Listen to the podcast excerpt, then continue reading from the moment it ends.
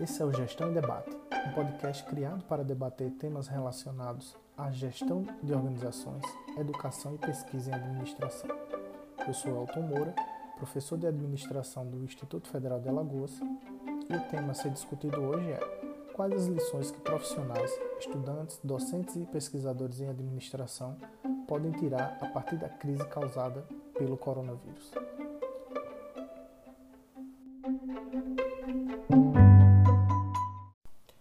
Bom, então para subsidiar esse debate, eu vou utilizar algumas reflexões feitas a partir de uma leitura de um artigo da, publicado recentemente na revista Business and Society, o um artigo intitulado Pesquisa em Negócios e Sociedade em Tempos de Crise do Coronavírus.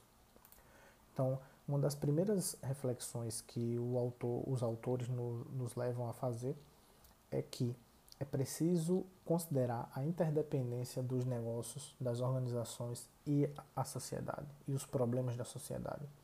É importante destacar primeiramente que a crise do coronavírus ela é antes de tudo uma crise sanitária, é uma crise de saúde e que afetou diretamente é, setores da, da sociedade, como a economia. é importante destacar que é preciso que as organizações, as empresas, elas considerem que as ações delas possuem implicações sociais e vice-versa. Elementos da sociedade também têm implicações nas empresas. Então, há uma conexão da empresa com a sociedade. Né? A, empresa, as organizações de, de qualquer natureza, elas não são descoladas da sociedade. Esse é um dos primeiros pontos que poderemos, podemos considerar. É, o segundo ponto a destacar são os efeitos sociais é, causados por, por esse tipo de crise. Né?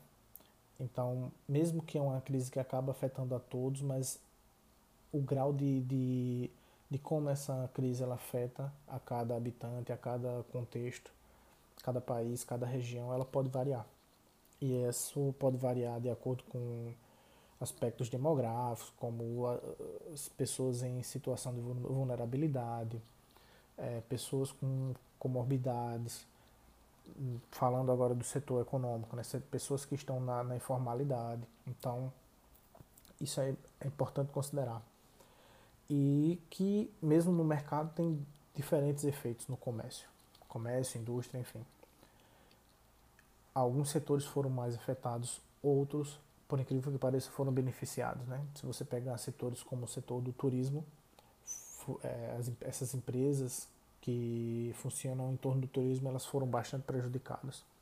Em compensação, é, operações que envolviam e-commerce ou aplicativos de, de transmissão né, de, de, para webconferências como o Zoom tiveram um grande aumento na, na, no seu uso, né, na venda desses produtos. Então, é importante considerar que essa crise ela vem para todos, mas é, acaba tendo, reverberando de uma maneira diferente para cada setor, para cada pessoa, para cada região. E isso acaba exigindo respostas. Resposta dos países, resposta das empresas, resposta dos cidadãos. Então, diferentes países é, reagiram de início, a, uns negaram, outros agiram rapidamente, outros é, tiveram uma mudança de planos no meio do caminho. Então, isso exigiu respostas que foram diferentes, independente de cada país. Né? Algumas empresas também tiveram que dar respostas, é, revisando seus modelos de negócio, suas práticas organizacionais, como, por exemplo, adotando modelos de delivery, é, de e-commerce, adotando trabalho remoto, adotando uma exigência de maior higienização do trabalho e repito, muita, algumas conseguiram se reinventar, conseguiram se adaptar ao modelo, um novo modelo de negócio e outras não, é, infelizmente. E também as pessoas, é, os cidadãos tiveram que se adaptar. Então, primeiro, uh, outra coisa que é importante considerar que a partir dessas respostas mostra como a sociedade e as empresas elas têm capacidade de se de responder a grandes rupturas, a grandes problemas sociais. Um com, com mais é, recursos, outros com menos. Então, mas uma, uma das coisas que ficam como lição é esse aspecto de recuperação que muitos tipos de organização é, acabaram apresentando diante de um contexto tão, tão difícil. Outro ponto de reflexão que poderemos destacar é que muitas práticas adotadas por algumas empresas elas contribuíram para que essa crise ela se, se, se acentuasse. Como por exemplo é,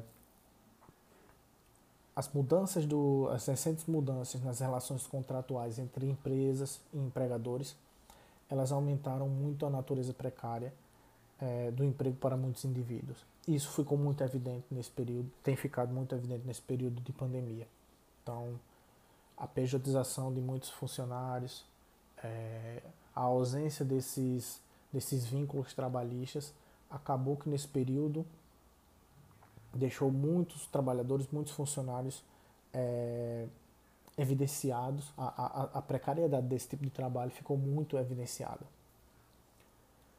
Então, outro ponto é, que podemos destacar é que essa crise também ela revelou até que ponto o trabalho ele pode ser feito em isolamento. Algumas atividades elas se adaptaram totalmente ao trabalho remoto, mas outras é, se, ficou acentuado como a, a, a, a necessidade da presença na oferta desse serviço. Né? Então, nós podemos citar os serviços educacionais.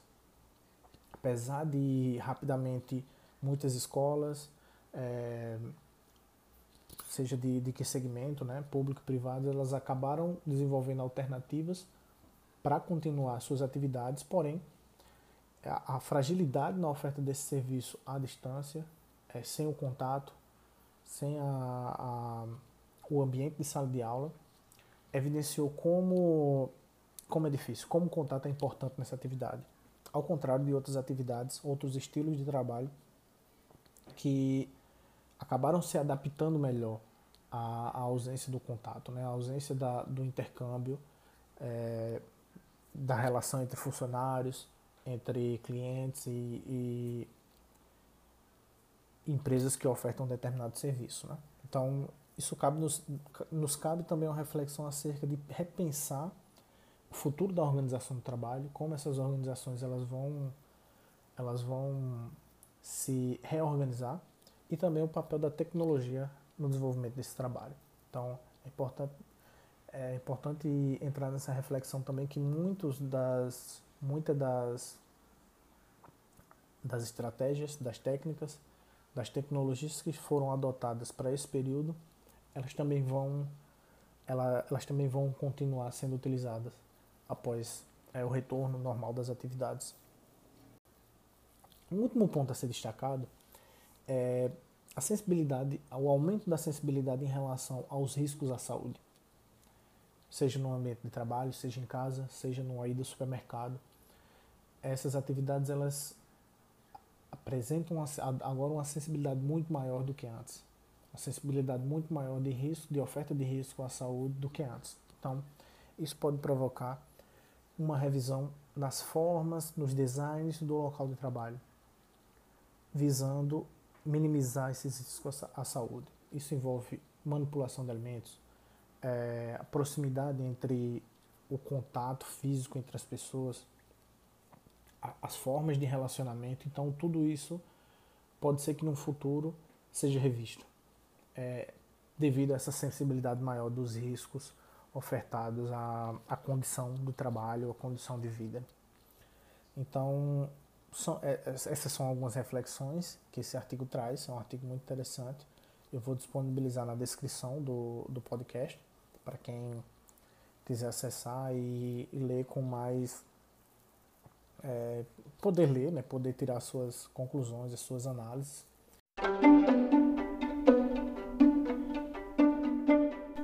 Bom, então o podcast Gestão em Debate vai ficando por aqui. Ah, o artigo utilizado para as reflexões feita no, feitas no episódio de hoje vai ficar disponível na descrição. Então desejo a todos uma boa semana e nos encontramos no próximo episódio.